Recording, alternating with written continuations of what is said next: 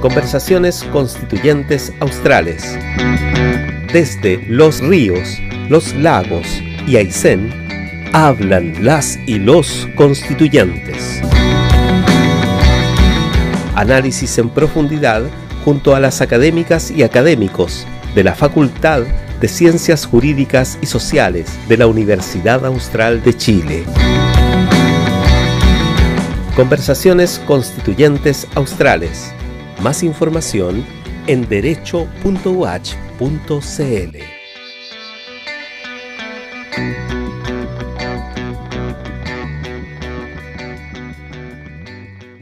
Muy buenas tardes, bienvenidas, bienvenidos a un nuevo episodio de Conversaciones Constituyentes Australes,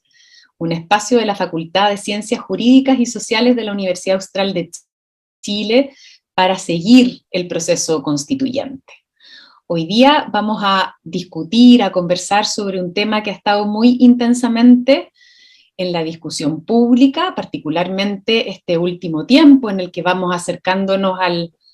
al, trayecto final eh, de las deliberaciones y las aprobaciones en la Convención Constituyente y va tomando forma cada vez con más claridad este texto, este proyecto que será sometido a votación en el plebiscito de septiembre. Em, se trata de las cuestiones constitucionales vinculadas con los pueblos originarios, plurinacionalidad, interculturalidad, autonomías territoriales son seguramente palabras que nuestras auditoras, nuestros espectadores han escuchado en las últimas semanas.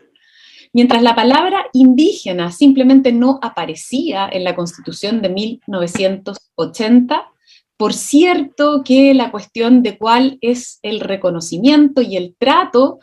que la Constitución debiera dar a los pueblos originarios ha estado en el centro de nuestro debate constituyente tanto, ¿no es cierto?, desde que comenzó a gestarse la regulación de su procedimiento y la incorporación de los escaños reservados para pueblos originarios, como luego, ¿no es cierto?, a lo largo de la discusión y de la aprobación de contenidos constitucionales, cuando hoy día tenemos, ¿no es cierto?, más de 30 normas aprobadas o propuestas de normas aprobadas que tienen contenidos relativos a los pueblos originarios. Por otra parte, como, como sugería al, comenzar esta presentación, hemos estado seguramente todos escuchando, ¿cierto?, con insistencia desde algunos sectores,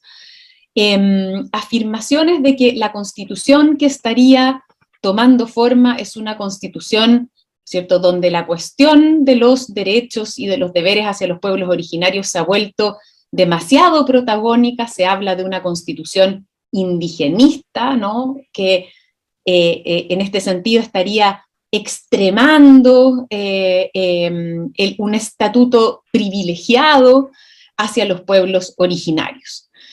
cuestión que ha sido ¿no? aducida para em, discutir la calidad del texto que estaría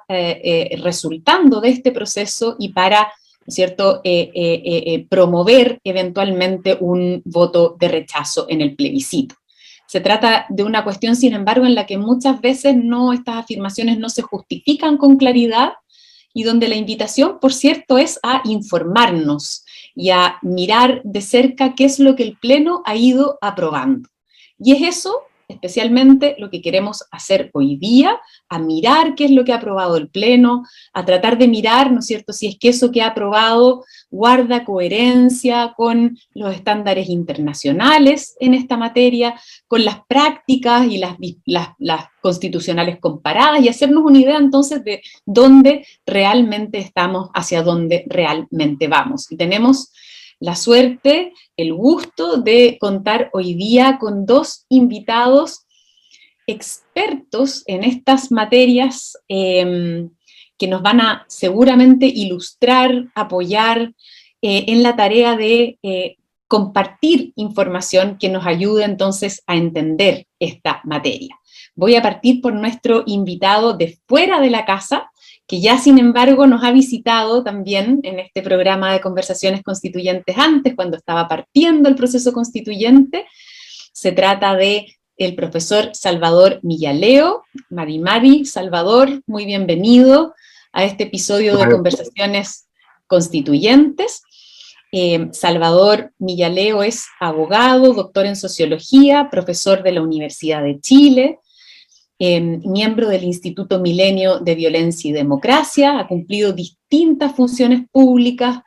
eh, en temas vinculados con el Estatuto Jurídico de los Pueblos Originarios, también ha participado en, distintas instancias vinculadas al proceso constituyente, incluso al proceso constituyente, ¿no es cierto?, frustrado del gobierno Bachelet, y es actualmente consejero del Instituto Nacional de Derechos Humanos. Muy bienvenido, Salvador.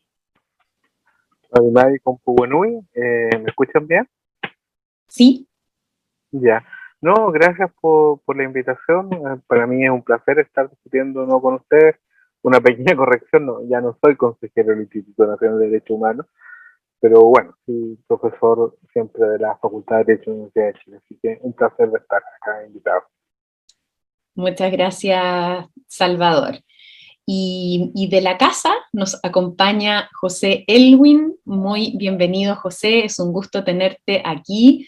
Profesor en, en la Escuela de Valdivia, del, de, precisamente, ¿no es cierto?, de derecho y pueblos indígenas, con una vastísima trayectoria de investigación y trabajo en estas materias, particularmente, aunque no exclusivamente, como, como codirector y coordinador de diversos programas en el Observatorio Ciudadano, antiguo Observatorio de Derechos de los Pueblos Indígenas. También ha cumplido distintas funciones vinculadas con esta temática y ha sido igualmente consejero del Instituto Nacional de Derechos Humanos. Muy bienvenido, José, es un gusto tenerte en este espacio.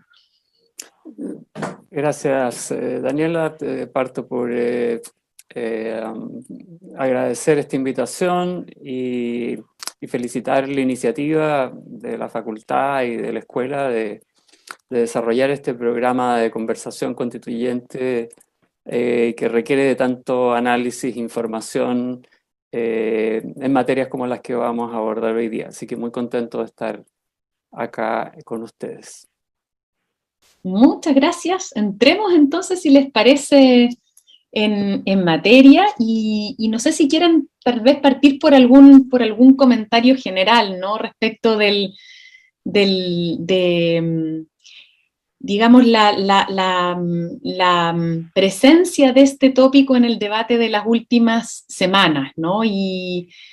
mm, esta pareciera cierta dificultad para aceptar, eh, al menos en algunos sectores, ¿no? Los resultados a los que se está llegando en, en, esta materia en el proceso constituyente, aunque todavía, claro, no hemos, no hemos clarificado cuáles son, pero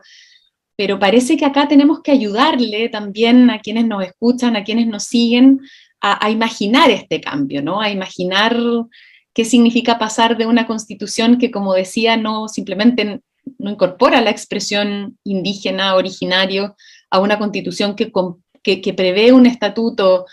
eh, detallado, digamos, con, con, varios derechos, con varios deberes, con, con varios principios, ¿no? ¿Por, ¿Por, qué esto está causando resistencia o, si quieren partir refiriéndose tal vez un poquitito a, esta, a este contexto general antes de que entremos en, detalle. Salvador, no sé si quieres comenzar tú con algún comentario general. No, yo parto que, a ver, eh, cuando se inicia el proceso constituyente, por las razones por las cuales comenzó precisamente, era bastante claro que este proceso se tenía que hacer cargo de algo que ninguna constitución se había hecho cargo, que era la relación existente entre el Estado y los pueblos originarios. Es decir, cuál es el rol de, los pueblos indígenas y de las personas indígenas, su estatus dentro de la sociedad y eh, ponerse al día en el sentido de cómo incorporar lo, que ya se ha desarrollado en el derecho internacional de los derechos humanos dentro del ámbito constitucional. Y esto a la vista que eh, es sin duda, en la relación, eh, esta relación entre el Estado y los pueblos originarios, uno de los elementos de mayor conflictividad presente en nuestra democracia en, el día de hoy. Entonces, eh, el que se tuviera que hacer cargo de este proceso era bastante evidente. Pero también es evidente, y, y, eso yo creo que es lo que estamos viendo ahora, es que aquellos que aquellos actores políticos, aquellas fuerzas que eh, habían determinado no hacerse cargo previamente de este tema, eh, iban a reaccionar y como están reaccionando al día de hoy, eh, molestos, digamos, profundamente afectados, porque, porque efectivamente el proceso constituyente está reflejando estándares de derechos para los pueblos originarios, porque está refrendando, digamos, el estado del arte, el desarrollo a nivel internacional, digamos, de cómo se produce la gobernanza democrática respecto a los pueblos originarios. Entonces, no es una sorpresa esta reacción. Lo que sí sorprende es la cómo se, se ha argumentado y cómo se, yo diría más bien se ocultan las verdaderas razones de, de la oposición a los desarrollos. O sea, más allá de que uno pueda ver y hacer un cuestionamiento o una autocrítica a los escaños, por ejemplo, de, de falta de rigor o imprecisión en las técnicas legales o, un cierto maximalismo quizá en algunos referentes, uno puede ver que lo que se está probando está en línea con lo que se esperaba que abordase el proceso constituyente. Me parece que lo único que falta es la regla de tierras para decir que ya está completo, digamos, todo aquello que se requería para poner al día el sistema jurídico chileno en esta materia. Entonces, eh, aquí hay un rechazo que en el fondo se oculta detrás de ciertos elementos de que hay maximalismo, de que hay eh, un excesivo desarrollo de normas relativas a pueblo originario, para en definitiva tratar de eh, volver a la situación anterior en que no había nada o había o, plantear de que la, eh, la regulación tiene que ser muy ligera para no quebrar el modelo que se había de gobernanza de las relaciones con los pueblos originarios que estaba vigente hasta el día de hoy. Me parece que eso es lo que está detrás. Es decir, hay un cambio que va en la dirección de ponerse al día y ese cambio es resistido por las fuerzas que hasta hoy evitado ponerse al día. Entonces, me parece que eso es lo que está en juego en el fondo, más, más que si hubo realmente hay mala técnica legal o hay un exceso, me parece que hay lo que está en juego una cuestión política de fondo. Sí, tal vez eh, concordando eh, con Salvador, eh, yo creo que hay varios factores que están detrás de esta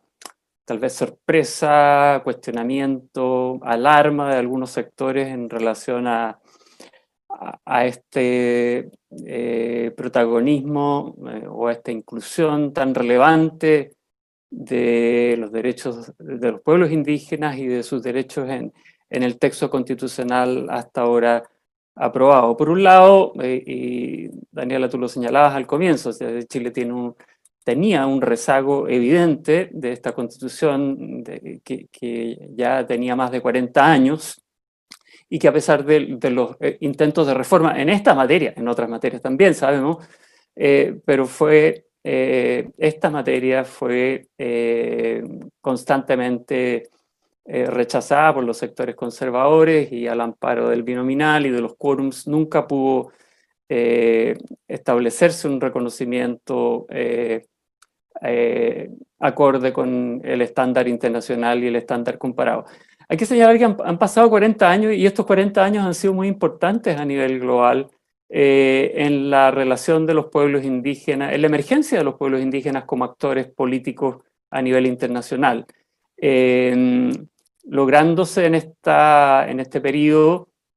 instrumentos internacionales eh, de gran relevancia, tratados internacionales como el Convenio 169 de la OIT y estas declaraciones americanas y,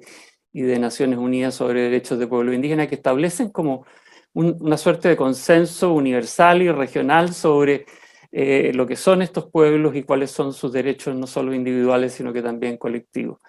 Em, por otro lado, no cabe duda que la, representación de eh, escaños reservados eh, y de representantes indígenas en la convención eh, lleva el tema con la fuerza que tiene que tener. Es casi un 13% de la población históricamente excluido de las instancias de decisión y su incorporación responde a, a la convención, responde precisamente a esos estándares internacionales del derecho a la participación en instancias que toman decisiones que les conciernen. Y finalmente yo diría que hay un, hay un tema mm, cultural en, las élites, porque en realidad el ah, debate sobre los derechos de pueblos indígenas lleva a cuestionar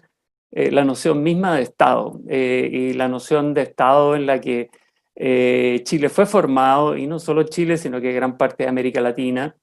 y Chile con particular intensidad, este Estado-nación, este Estado unitario, donde expresiones de diversidad territorial y de y, de ciertas formas de autonomía territorial no indígenas, como las experiencias eh, federalistas de Magallanes, de Concepción, siempre fueron resistidas por las élites. Entonces, cuando los pueblos indígenas emergen como actores, plantean también un cuestionamiento a la idea del Estado nacional eh, monolítico, eh, sin duda que remueven ciertos elementos que han sido eh, sustanciales en la concepción del Estado chileno conservador eh, y por lo tanto generan mucho cuestionamiento de esos sectores que están representados eh, en, la convención también y sobre todo tienen mucho poder en los medios de comunicación que se hacen eco de esa preocupación.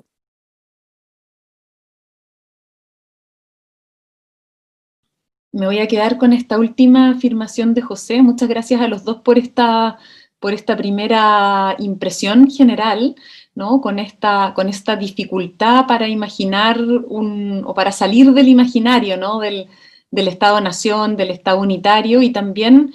este, este argumento de, que, de, que, el tipo de reconocimiento que se estaría escribiendo ¿no? a, los, a los pueblos originarios implicaría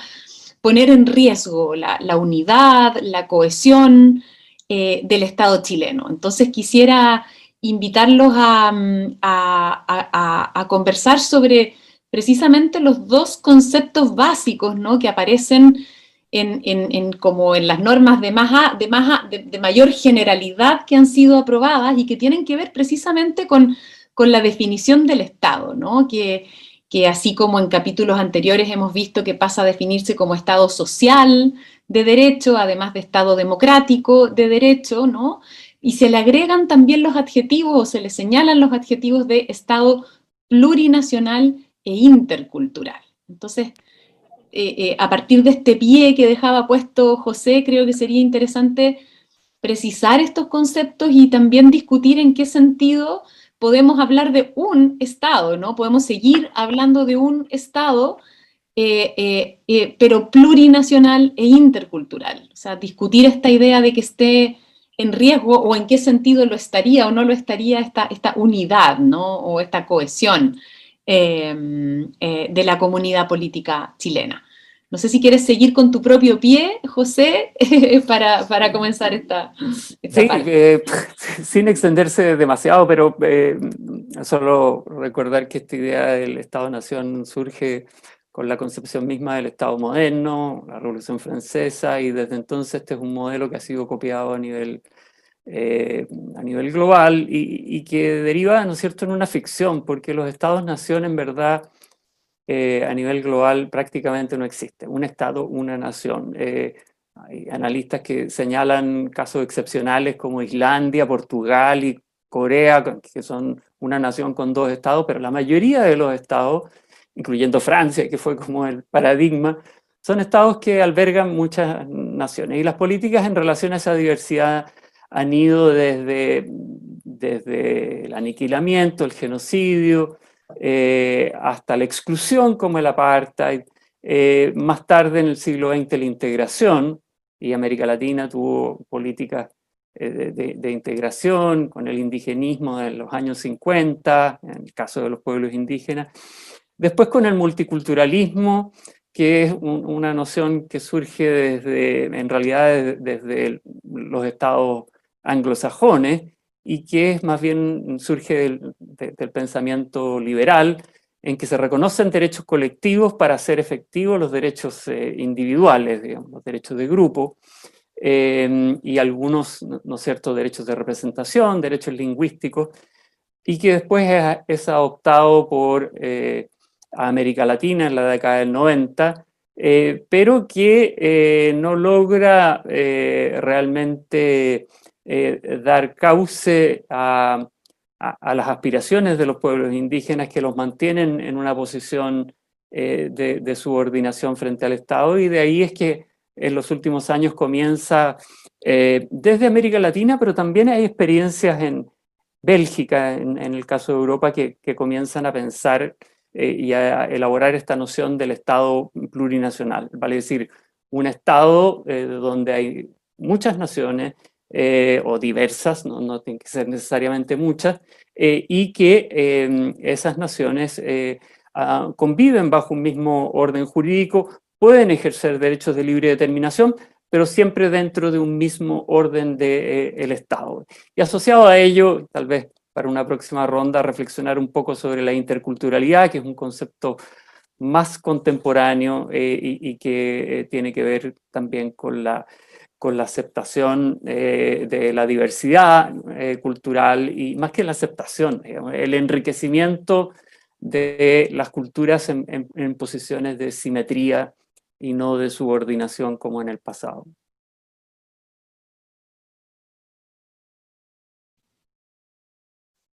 Salvador, no sé si tú quieres también agregar algo sobre, sobre esto de la, unidad, pluralidad eh, en, este, en este escenario. Sobre todo eh, esta idea de unidad que tiene que ser una unidad monolítica y uniforme, es parte de un pensamiento incontestado dentro del constitucionalismo chileno, dentro del pensamiento político eh, chileno en general y sorprendentemente también del pensamiento progresista, esta fe en un Estado que es un Estado monolítico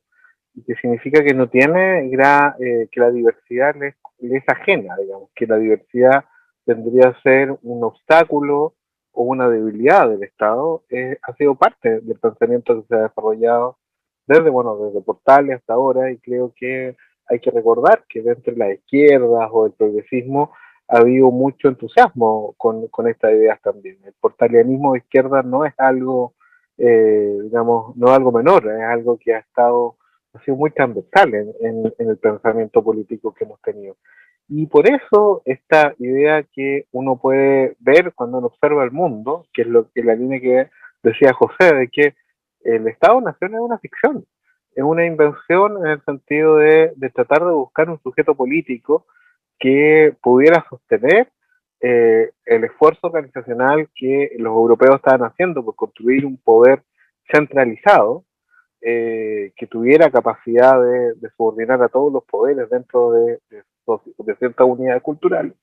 Esta idea nace precisamente de esa voluntad de, generar un sujeto leal y por lo tanto tratar de eh, inventar, fabular la existencia de una nación que correspondiera al Estado, pero no, pero eh, existen, digamos, si no ninguno, muy pocos que, eh, estados que reflejen esa realidad, y más bien la realidad que reflejan es una diversidad, pero diversidad normalmente provista o acompañada de opresión. Esto es que hay un dominio de un grupo cultural, étnico, que históricamente ha controlado el centro organizacional del Estado, dejando al margen, eh, oprimido o incluso tratando de exterminar a los grupos minoritarios, a los grupos que quedaban bajo, bajo el Estado. Y sobre todo en las experiencias de colonización, eh, esto se tradujo eh, principalmente en el genocidio de los pueblos originarios, es decir, en la imposición de las sociedades coloniales con un modelo europeo,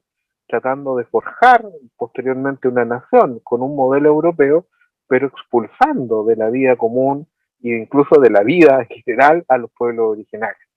Esa, esa visión, esa fantasía, eh, digamos, eh, se trata de imponer y se traduce en una realidad donde hay pluralidad, pero una pluralidad que está negada una pluralidad donde se impone uniformidad, pero la pluralidad siempre aparece, pero aparece como algo degradado, desprovisto de valor, algo que se tiene que seguir, digamos, oprimiendo, o se puede seguir oprimiendo. La idea de plurinacionalidad va en una perspectiva distinta, es decir, afirmar la diversidad, la pluralidad, pero no solo como un hecho, no es la plurinacionalidad simplemente un hecho, sino es un ideal normativo en el cual la pluralidad de conjuntos étnico-nacionales pueden convivir en un pliegue de igualdad, en que se respeten dentro del concepto, y eso es lo que llama eh, el concepto de libre determinación, se respetan dentro, al interior del Estado las facultades que tiene un colectivo de determinar su propio destino y que eso no necesariamente va a romper el Estado.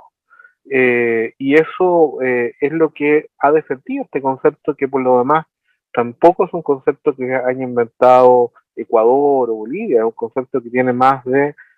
100 años de historia y donde la idea de plurinacionalidad tiene como su núcleo de significado el que existan una pluralidad de naciones que convivan bajo un mismo sistema constitucional, donde las naciones que históricamente han sido oprimidas se les reconoce eh, la libre determinación y sobre todo la autonomía, se les reconocen derechos colectivos y se les reconoce una forma de representación especial para asegurar que sean parte efectivamente de la vida colectiva, la vida común del Estado. Esto, por lo tanto, no es un principio separatista, centrífugo, sino todo lo contrario, es generar una mejor cohesión a partir de una pluralidad, una pluralidad que no se basa en la opresión, sino que se basa en instaurar o propender hacia una igualdad efectiva entre sujetos colectivos que son diferentes. Muchas gracias y muy interesante esta idea, ¿no? De una, de una mejor cohesión, ¿no? O sea, es decir, mantenemos la idea de un Estado, pero aseguramos formas de participación y de reconocimiento de, este sujeto, de estos sujetos políticos colectivos que garantizan entonces también su incorporación plena al, derecho y al orden estatal. Y tal vez sea interesante que pudiéramos como precisar un poco más ¿no? esta idea que por cierto está expresada, estaría expresada como ustedes han explicado en el principio de plurinacionalidad, que está incorporado al texto constitucional ya aprobado por el Pleno, pero que también, si es que no me equivoco, tiene algunas otras manifestaciones concretas, ¿no? Es decir, no se queda la constitución o la propuesta constitucional a este nivel de, tan, de tanta abstracción, sino que va también precisando algunos derechos. Ya Salvador se refería, ¿no es cierto?, a este derecho a la, a la autonomía, a la libre determinación, al autogobierno, eh, al derecho a la participación, ya antes también José lo comentabas, ¿no? La participación, específicamente, ¿no es cierto?, la posibilidad también de, representación especial a través de quórums, o sea, perdón, de escaños eh, o, de, cupos reservados. Y entonces los invitaría a que, a que pudiéramos tal vez analizar algunas de estas instituciones que concretan este principio general de plurinacionalidad. Em, tal vez, ¿no es cierto?, porque justamente fue una cuestión debatida la semana pasada, el tema de las autonomías territoriales y porque también es algo que tal vez se presta confusión, ¿no? Esta idea de, bueno, estamos generando otro Estado dentro del Estado, em, en, qué medida esta, ¿no es cierto?, qué significa de alguna manera concretar o cómo podemos ayudar a que quienes nos escuchan y nos, están siguiendo se imaginen, ¿no? ¿Qué, qué, ¿Cómo podría concretarse esta idea de autogobierno eh, de autonomía territorial sin, ¿no es cierto?, que eso implique separatismo, como antes decía Salvador. Sí, eh, tal vez eh, antes que eso ahondar en esta idea de, fondo, ¿no es cierto?, que la plurinacionalidad,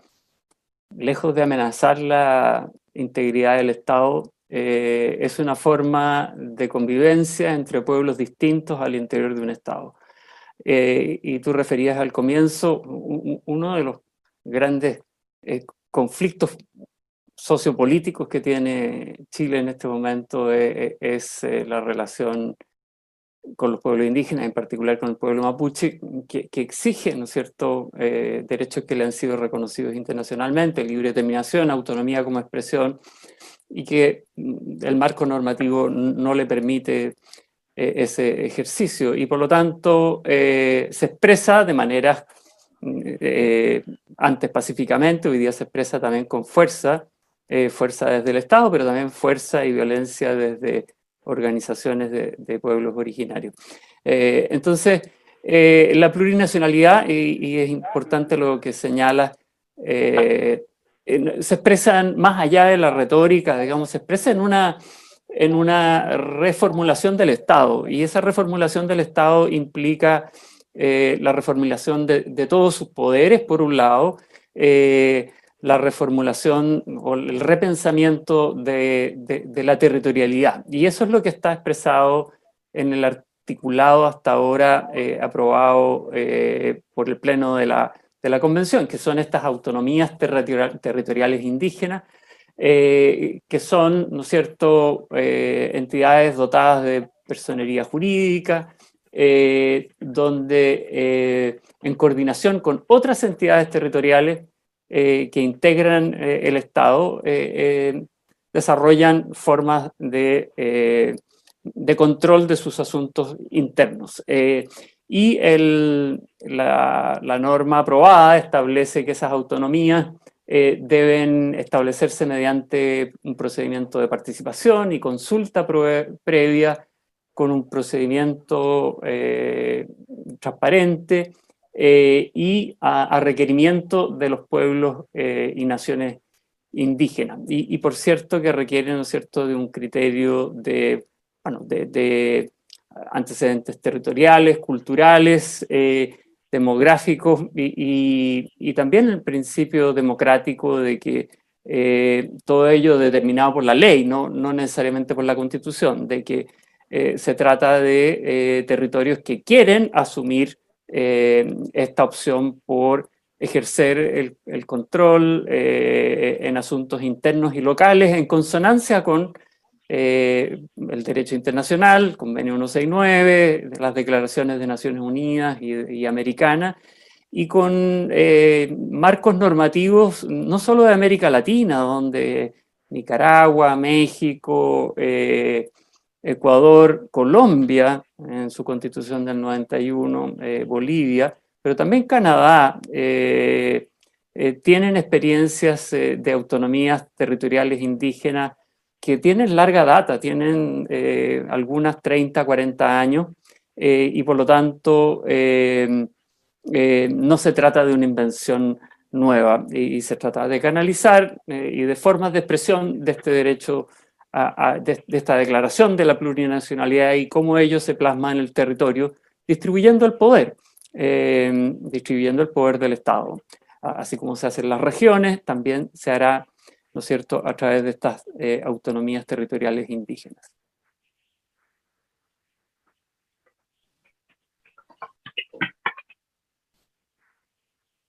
Salvador, no sé si quieres agregar algo sobre específicamente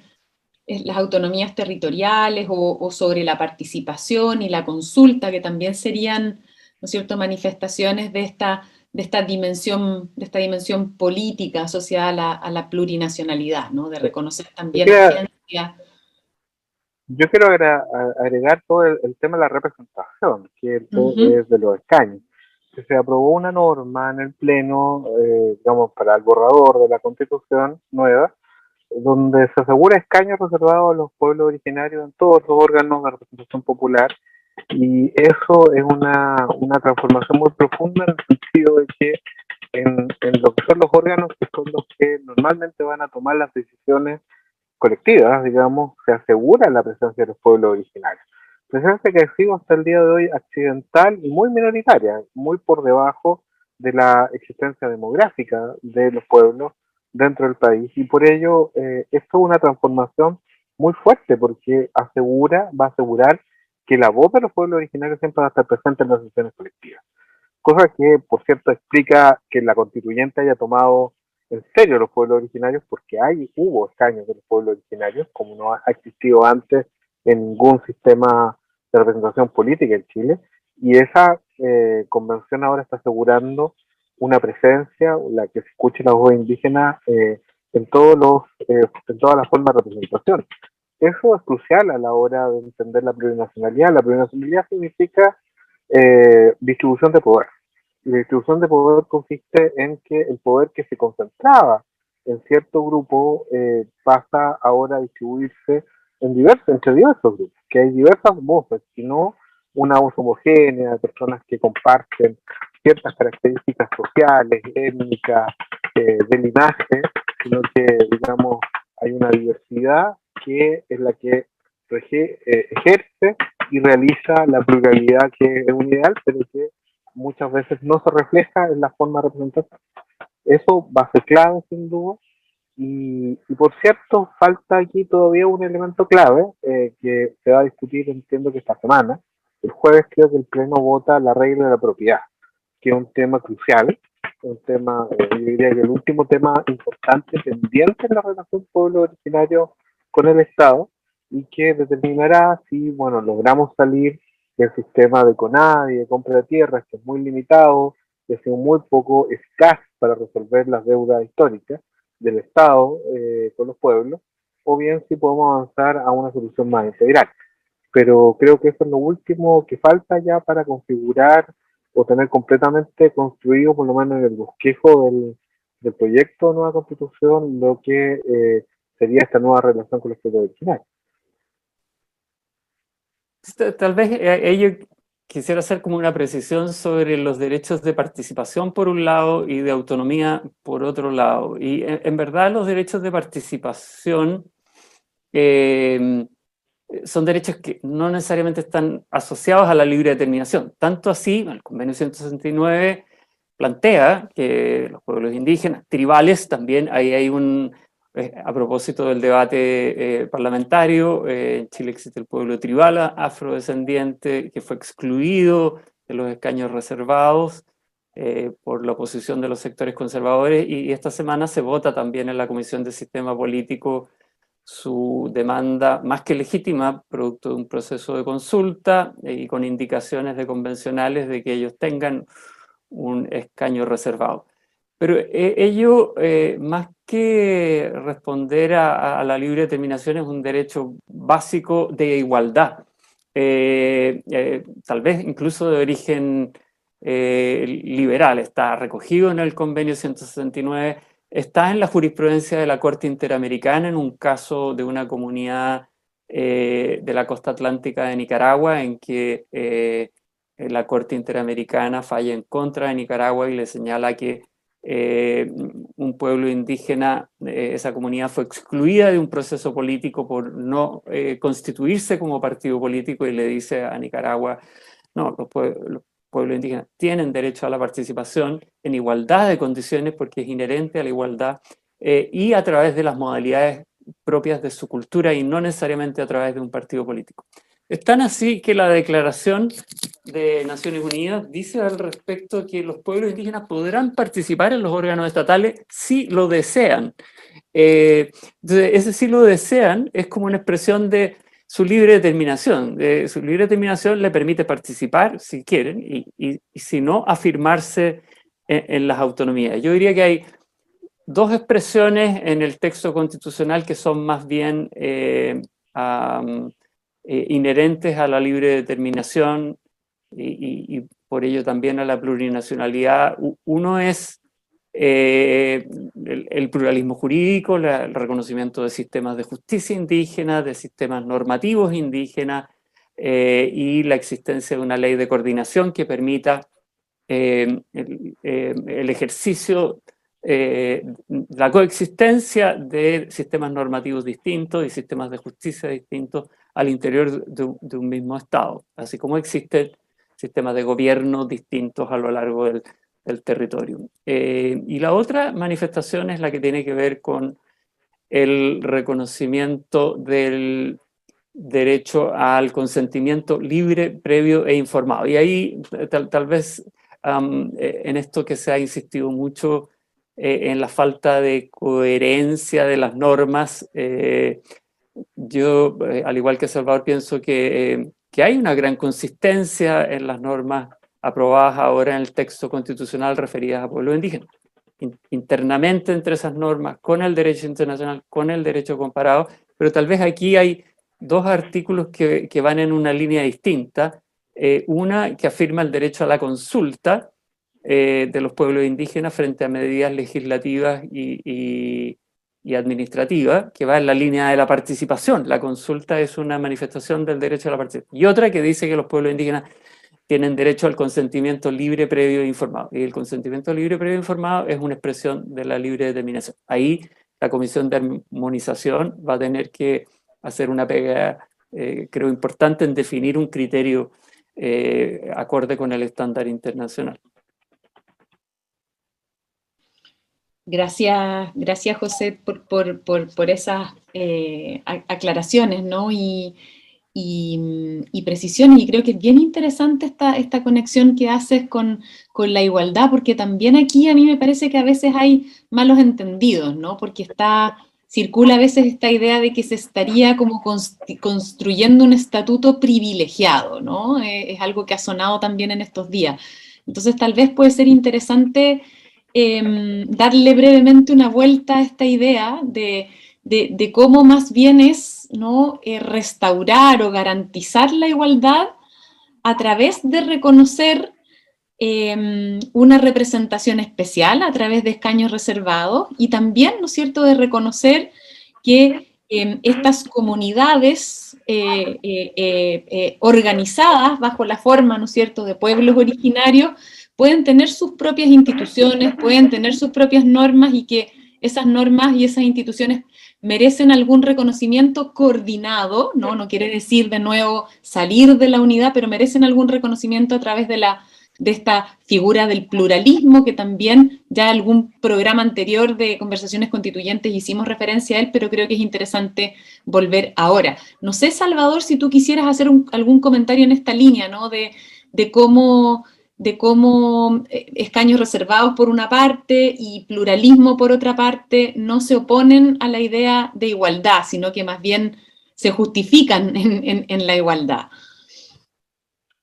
A ver, em,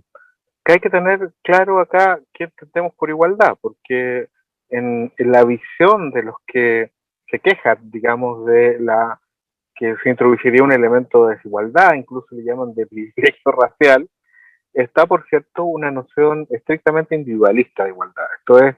una igualdad entre un individuo y otro, y que es algo, es una visión que está ciega frente a las formas eh, sociales, a los contextos que nos constituyen como individuos y que impiden que ciertos individuos, eh, por eh, elementos de diseño de nuestra organización, de nuestra sociedad, puedan siquiera tener un pie de igualdad de oportunidades con la misma cancha, digamos, con otros que tienen mayores ventajas porque nacen en cierta cuna, en cierta familia, con cierto capital social. La visión de, de que existen determinantes estructurales, históricas o al menos recurrentes que hacen que ciertos grupos no tengan o no accedan a las ventajas de la vida social, eh, es algo que el feminismo, que eh, los estudios raciales y por cierto que la crítica postcolonial a eh, el liberalismo de hecho voy con claridad no la igualdad no se juega solo en el plano de los individuos se juega también en la existencia de colectivos enteros a cuya pertenencia a veces debemos ciertas ventajas o ciertas desventajas con que otros sujetos no tienen que contar por el solo hecho de haber nacido en otro lugar. Entonces, eh, ser indígena en la sociedad chilena ha significado siempre una desventaja que ha sido establecida con el despojo que le hicieron los primero los españoles y sobre todo los chilenos, el pueblo mapuche, por ejemplo, cuando invadieron la Araucanía, al racismo, que es la forma en que se ha tratado eh, a, una, a la cultura mapuche como subordinada, como menospreciando, menos, valorando su aporte, eh, a los estigmas con que se ven a las personas mapuche individualmente, y esa noción, eh, esos elementos, son elementos que son ciegos, digamos que no, no, no están en la mirada de que están haciendo esa evaluación de la igualdad entre individuos. Por ello, digamos, una visión que vea eh, estas, estas consideraciones de grupo, la pertenencia como una condicionante, precisamente las capacidades de los individuos de vivir su propia, su propia vida dentro de su propia cultura, dentro de sus propios valores, requiere hacer un planteamiento de la igualdad en otro nivel. Una igualdad compleja, una igualdad entre colectivos donde las relaciones entre colectivos son determinantes para las relaciones de igualdad entre individuos también. Por ello, el que exista una representación especial es precisamente para asegurar que frente a la constante histórica de que no son elegidos personas indígenas como tal, como no son elegidas las mujeres en general, y por eso se requiere paridad, eh, se requiere entonces una medida especial que asegure la voz de los pueblos originarios en los organismos de decisión colectiva. O en el caso de la justicia indígena, se trata de que ciertos problemas eh, que hay entre indígenas, sobre todo, principalmente, se resuelvan dentro de los valores propios de los pueblos indígenas, sus propios sistemas normativos que aún existen, y no con una lógica de resolución de conflictos que es externa y que solo obedece a una visión estatal. Los pueblos indígenas tienen eh, prácticas que persisten y esas prácticas están implícitas en, en, su identidad, digamos, son parte constitutiva de ella. Por ello, el pluralismo jurídico trata de rescatar esas prácticas. Pero tal como sucede con la representación especial, esto no es para destruir la unidad del Estado, sino para resolver mejor ciertos problemas que una versión estrictamente individualista o estrictamente centralista del sistema jurídico no puede resolver. Necesitamos asegurar la representación de los pueblos indígenas para que haya una voz en las decisiones comunes y para eso están los escaños y necesitamos que los pueblos indígenas tengan un, un ámbito en el cual sus propias normas puedan resolver sus propios conflictos para que estos conflictos se resuelvan adecuadamente y no como lo hace el Estado, que no resuelve los conflictos, sino interviene a menudo generando más conflictividad, precisamente porque se está eh, introduciendo o está interviniendo en un ámbito que queda mejor regulado por las propias normas que el derecho comunitario de los pueblos indígenas eh, provee.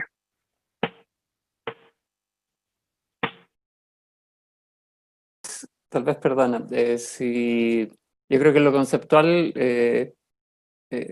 Salvador lo ha explicado muy claramente y, para que lo entienda cualquier persona que esté siguiendo este programa, siendo o no abogado, porque entiendo yo que este programa llega mucho más allá del mundo del derecho, em, llama la atención cómo ciertos sectores eh, están eh, proclamando que se está estableciendo una eh, discriminación arbitraria y privilegios para ciertos sectores. Solo pensemos que hasta, hasta el año 2020 en el, había una evidente exclusión del mundo indígena de los espacios de toma de decisión política en el Congreso había un, 2,5% de representación indígena en circunstancia que la población indígena, ya lo dije, suma cerca del 13%.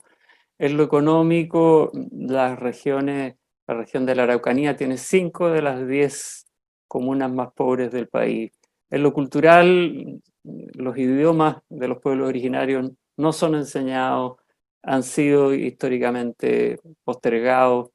eh, y, por lo tanto eh, es evidente que existía una discriminación adversa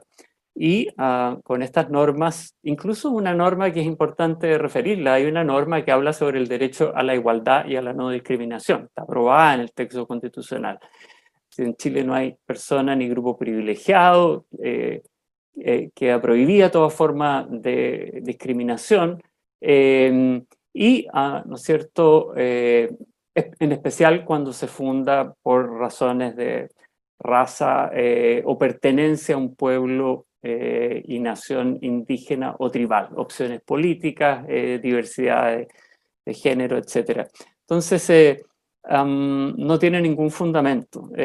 más bien parece que esos sectores quisieran mantener sus privilegios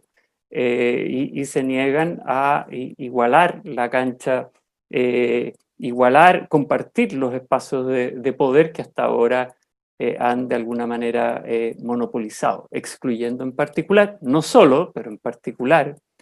a los pueblos originarios, pueblos tribales, a las mujeres hasta hace poco, en fin, a las minorías sexuales y otras diversidades. Sí, es muy, muy interesante para cerrar esta, esta, estas referencias a la, a, la, igualdad y a las formas de, concebirla, ¿no? que, se incorporen esta, en esta norma sobre igualdad, que es un clásico evidentemente constitucional, ¿cierto? Pero así como tradicionalmente se ha considerado como, como criterios sospechosos de, de generar discriminaciones, ¿no? El sexo, la raza, es muy interesante, ¿no es cierto?, que también se incorpore explícitamente la pertenencia a un pueblo o nación indígena o tribal. Es decir, también aquí se reconoce precisamente esto que conversábamos, ¿no? no cómo, cómo ha operado históricamente esa pertenencia como, como factor sospechoso de, discriminación. Em, también, ¿no es cierto?, eh, eh, em, eh, comentaba José en tu, en tu, en tu última intervención, em, a propósito de la lengua, ¿no? del, papel, del papel em, marginal o marginado, ¿cierto?, que han tenido culturalmente las lenguas de pueblos originarios, eh, como también esta, esta, equiparación de la cancha y este reconocimiento em, eh, eh, de, las, de, las, culturas indígenas, de los pueblos originarios, se juega también en este terreno cultural. Hasta ahora hemos estado hablando más bien, ¿no es cierto?, del terreno de la distribución de poder, que tiene que ver con este principio de plurinacionalidad, pero también está este otro principio al que hacíamos referencia al comienzo de interculturalidad, Mm, y, podríamos tal vez en, los, minutos que nos quedan darle una mirada también a, algunas normas que van especificando, ¿no? ¿Qué, podemos entender por esta nueva forma de relación también en el plano cultural, eh, reconociendo una serie de derechos y de deberes también del Estado respecto de los pueblos originarios en, en esta materia? Em, no sé si hay alguno que tú quisieras destacar, José, para empezar. Tenemos ahí también varias, varias disposiciones ya aprobadas por el Pleno. Si hay alguna que tú quisieras partir por destacar como especialmente interesante. Sí, efectivamente hay eh, varias disposiciones que van en la perspectiva de lo que genéricamente se conoce como derechos culturales de pueblos indígenas que incluyen el derecho a la diversidad eh, cultural, el derecho a la cultura, la identidad, al patrimonio y a la lengua indígena más genéricamente. Y hay varias normas específicas sobre la materia. Es interesante señalar que, em, bueno, donde evidentemente aquí hay también, ha habido una discriminación histórica donde prevalecen una lengua por sobre otra, una cultura por sobre otra, y, y, en la perspectiva de los derechos culturales que, que, no solo están en los instrumentos internacionales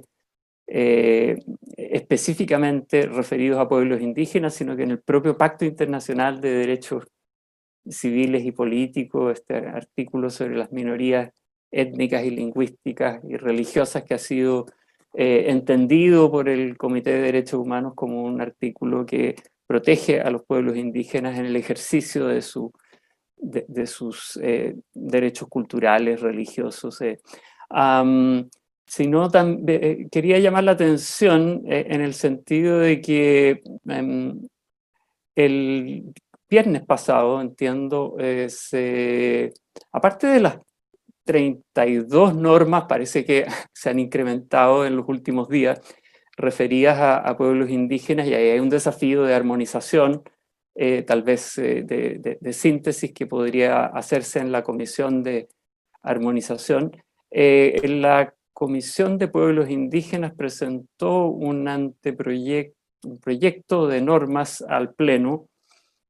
con más de 30 artículos, muchos de los cuales ya habían sido reconocidos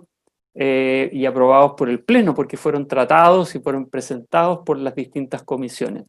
El único artículo que fue eh, aprobado eh, el día viernes pasado es precisamente aquel que refiere al derecho a la identidad y a la diversidad cultural. Ya parece que a estas alturas no hay una, un cuestionamiento de la relevancia del reconocimiento de la diversidad cultural, de las cosmovisiones, eh, de las instituciones, habla el artículo aprobado, el único de, los más de 30 artículos que fue aprobado, eh, presentado por la Comisión Indígena al Pleno. Y eso, como señalaba, hay que tal vez referir a que los reconocimientos de derechos culturales indígenas en las constituciones de América Latina fueron tal vez los primeros eh, derechos en ser reconocidos, los de la diversidad lingüística, em, derechos a las expresiones religiosas, eh, están en casi todas las constituciones de América Latina, de modo que no debieran eh, constituir un, no, debiera haber crítica en, torno a ello. Hecho, el hecho es que fueron, fue el único artículo de, aprobado de la propuesta hecha por eh, la Comisión de Pueblos Indígenas al Pleno. Sí, tal, tal vez como para, para explicarle a nuestras auditoras, a nuestros espectadores, ¿no? que, que como, la, como el Pleno ha ido aprobando propuestas que vienen de distintas comisiones, es bien interesante ver cómo ¿cierto? el tema indígena es transversal, o sea, cubre temas que fueron discutidos en, en varias de estas comisiones, ¿no? Entonces, de estas 32 normas a las que se refería José, hay algunas que vienen de la Comisión de Sistema Político, otro de derechos fundamentales, otras de principios, otras de sistemas de conocimiento. Entonces, creo que también es, porque uno diría, pero ¿qué, qué pasó que se rechazaron, no? O que no se aprobaron eh, eh, la mayor parte de las normas que venían de la Comisión de Derechos de los Pueblos Indígenas apoyada en el proceso de consulta, ¿no? Entonces, pero, pero al menos en una medida importante, eso tiene que ver con que muchos de los temas ya habían sido cubiertos en las propuestas que venían de comisiones, ¿no? Y creo que eso también revela cómo, digamos, esta, esta, esta convicción de que, de, que, de que era necesario y de que había antecedentes de derecho internacional para llegar a esas propuestas de norma, proviene, digamos, de todas estas comisiones, ¿no? Y no solo de la Comisión de Pueblos Originarios. Creo que eso es bien interesante. Salvador, no sé si quisieras comentar sobre esto y también qué te parece a ti los avances en esta materia de derechos culturales, que tal vez son más clásicos, como decía José, pero donde también tenemos, me parece, algunos elementos interesantes en, lo que ya lleva aprobado el, Pleno. Bueno, que recordar que la, la ruta de las normas propuestas por los pueblos indígenas eran siempre fueron dos, que era uno, eh, la propia accionar de los escaños, donde, donde los escaños por el reglamento se aseguraron ya en el reglamento general el tener presencia en todas las comisiones y por lo tanto transversalizar aquí los temas indígenas en la Carta Fundamental. Y en segundo lugar, la ruta de la participación a través de la consulta, y, a través de, la, dentro de la consulta estaban las normas eh, de iniciativa popular indígena, que se hicieron normas junto con la participación general, hubo normas que proponían las mismas comunidades. Entonces, esas normas, más, más los que salen, digamos, o que sintetizan la Comisión de Pueblos Indígenas y Plurinacionalidad, que es la que tenía que hacerse cargo de las propuestas que salían de la consulta indígena, son las que son los que propuso, que dieron contenido a este estatuto o catálogo de derechos que propuso, que se propusieron por los escaños al Pleno, pero donde, como precisamente ya había habido todo un trabajo previo en las siete comisiones, la mayoría eran reiteradas y por ello no hubo un gran dilema, no hubo un gran conflicto en que se aprobaran normas que no estaban ya en el borrador porque el resto ya había sido ingresada, ya había sido discutida y había sido votada. Entonces, eh, digamos, no era completamente esperable que dentro de una propuesta de treinta y tantos derechos, solo dos se incorporaran porque ya eh, la mayoría, el resto estaba de alguna manera decidido. Entonces, eh, esto, digamos, como les dije, va cerrando eh, la misión de los pueblos indígenas, solo falta una discusión del tema de las tierras que se va a decidir este jueves, y eh, ya estaría completa, digamos, la misión que traían los representantes de los pueblos indígenas en vista al proceso constituyente. Eh, pero, digamos, la, la, el aporte que hizo, se hizo en cada comisión fue sustantivo. También en el caso de cultura, muchos de esos derechos ya fueron incorporados, ya sea por la Comisión de Principios, bajo el principio de interculturalidad, o por la Comisión de eh, de régimen político o de forma de Estado, donde se agregó el tema en un artículo paraguas, el tema del respeto por los pueblos indígenas de su cultura, en fin, o los sistemas de conocimiento. En general, allí hubo una, una amplia desarrollo y con un trabajo bastante arduo para tratar de destilar los conceptos de patrimonio cultural indígena, de protección de los restos humanos, en fin, de los objetos expatriados de los pueblos indígenas, eh, de la protección de las lenguas, en fin. Entonces son eh, derechos que, eh, que lamentablemente, como decía José, pese a que eh, son los derechos que primero se reconocieron en las otras constituciones del resto de América Latina, en Chile no habían tenido expresión constitucional tampoco. Apenas algunos tenían una muy reducida expresión legal y ahora reciben un estatus mucho mayor. Entonces, es una parte integrante de la demanda indígena, más allá de la demanda de autonomía, de la demanda de tierra, la demanda de la protección del lenguaje y la cultura, que aquí también se está, se está saldando. Entonces, me parece que también es una, un aporte tremendo el que la Convención haya aprobado estos derechos. En el caso particular de la lengua hubo un debate porque de hecho se había aprobado primeramente una, o se estaba pensando en una, una, una aplicación más disminuida del plurilingüismo solo a las áreas donde hubiera autonomía y ahora se le extiende a todas las áreas donde haya una importante población indígena, eh, donde haya oficialización de las lenguas indígenas en esas áreas. Entonces, eh, creo que está, va por la línea correcta. Eh, vamos a ver qué pasa este jueves, si se aprueba la regla de propiedad indígena y sobre todo de restitución de propiedad indígena, y ya con eso, digamos, el trabajo de los pueblos originarios en lo que respecta a sus propios derechos en la Constitución estaría concluido. Este, tal vez agregar eh, que hay una norma sobre derechos culturales que estaba en la propuesta formulada por la Comisión de Pueblos Indígenas al Pleno y que, no fue aprobada y que tiene que ver con el deber del Estado de promover eh, una educación intercultural bilingüe. Eh, y eso es bien paradójico porque ese deber eh, está explicitado en la legislación eh, vigente que data de 1993, y,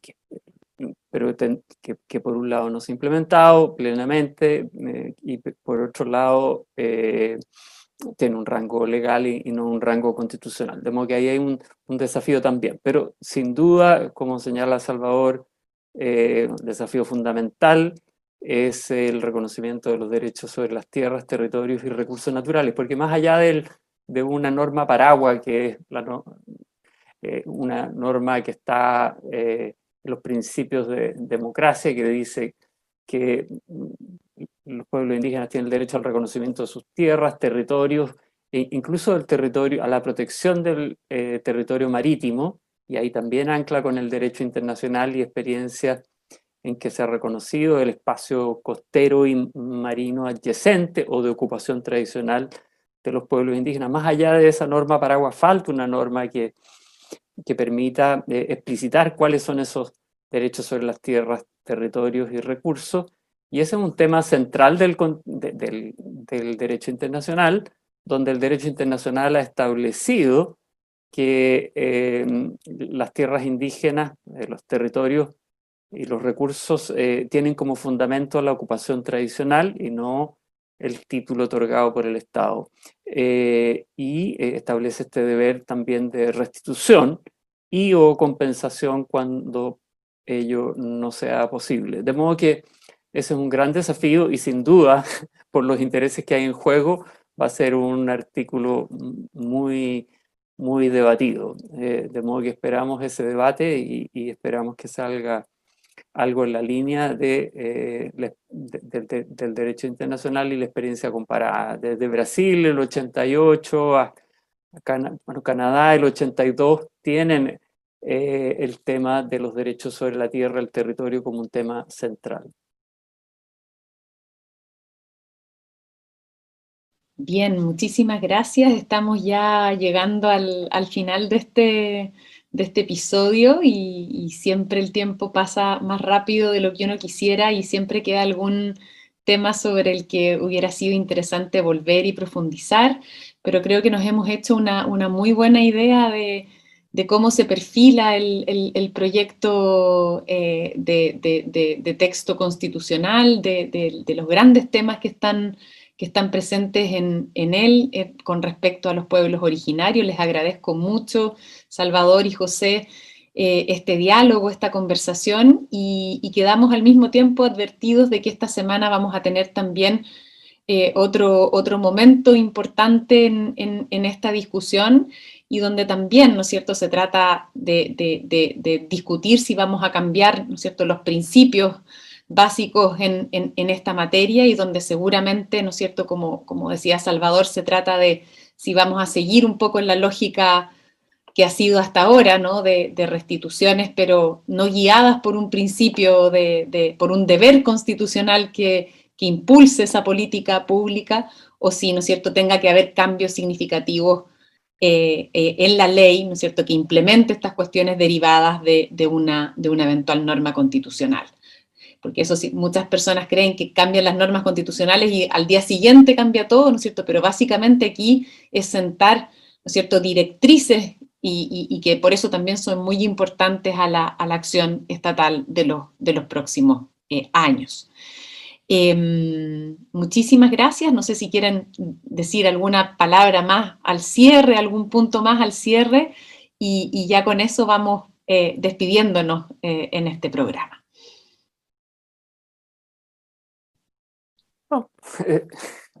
señalar que, em, que hay una gran expectativa de que en, un nuevo pacto social, que, teníamos en verdad no, no, no, fue un pacto social construido, eh, y eh, en lo que tiene que ver con los derechos de pueblos originarios y la diversidad en Chile, eh, abordar, no digo resolver, porque, pero una de las situaciones más, una de las deudas pendientes del Estado desde su construcción,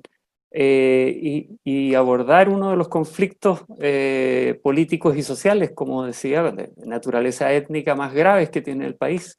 Entonces, muchas expectativas de que estas disposiciones sean aprobadas por, el Pleno, las que ya han sido aprobadas, las pendientes, y, de que el texto constitucional pueda ser aprobado, establecería las bases para una nueva convivencia plurinacional e intercultural. Salvador, no sé si tú quieres agregar algo y ya, y ya nos vamos despidiendo. Vamos a generalizar porque creo que una de las grandes eh, trazos, digamos, por los cuales se ha recordado este proceso constituyente, que fue la única vez que, nos tomamos en serio esto de que la democracia el régimen donde se incluyen a todos y que por tanto hubo voces constituyentes indígenas, que esas voces constituyentes indígenas hicieron un aporte y que nos permitieron avanzar en resolver uno de los conflictos y heridas más graves que tenemos como democracia. Eso yo creo que se está, eh, digamos, en lo que puede hacer una constitución, se está avanzando decididamente y que a partir de esto vamos a poder tener un marco normativo que, que no es el mismo, va a ser completamente distinto, eso le molesta por cierto a muchos, pero es el marco que nos pone al día y que va a afrontar todos los graves problemas, los grandes temas que tenemos en la relación entre pueblo originario y Estado. Entonces, eh, lo que se ha hecho es simplemente histórico. Creo que es algo que en la distancia se va a mirar como uno de los grandes rasgos de este proceso, como una de las grandes características eh, y que lo va a singularizar respecto de muchos otros procesos, en, bueno, no solo en el mundo, también en la misma historia de Chile, eh, es único. Así que eh, esto será inolvidable. Así que muy contento hasta lo que va hoy día y vamos a ver qué, qué va a pasar en el plebiscito, pero eso será otra historia. Muchas, muchas gracias y, y, sí, creo que todos tenemos en la retina para siempre, ¿no? Las imágenes, sobre todo probablemente expresadas en, en, ese día de la constitución de la, de la, convención y de la asunción por parte de, de Lisa Loncón de la, de la, de la presidencia, ¿no? Creo que, que, que, que, esas imágenes marcaron efectivamente historia y la, y la van a seguir marcando, que esto ya, ya, ya ha sido un cambio, ¿no? Así que muchísimas gracias por esta conversación a ambos, un saludo eh, a todos y todas quienes nos siguen y la invitación a volvernos a encontrar la próxima semana en un nuevo episodio de Conversaciones Constituyentes Australes. Conversaciones Constituyentes Australes.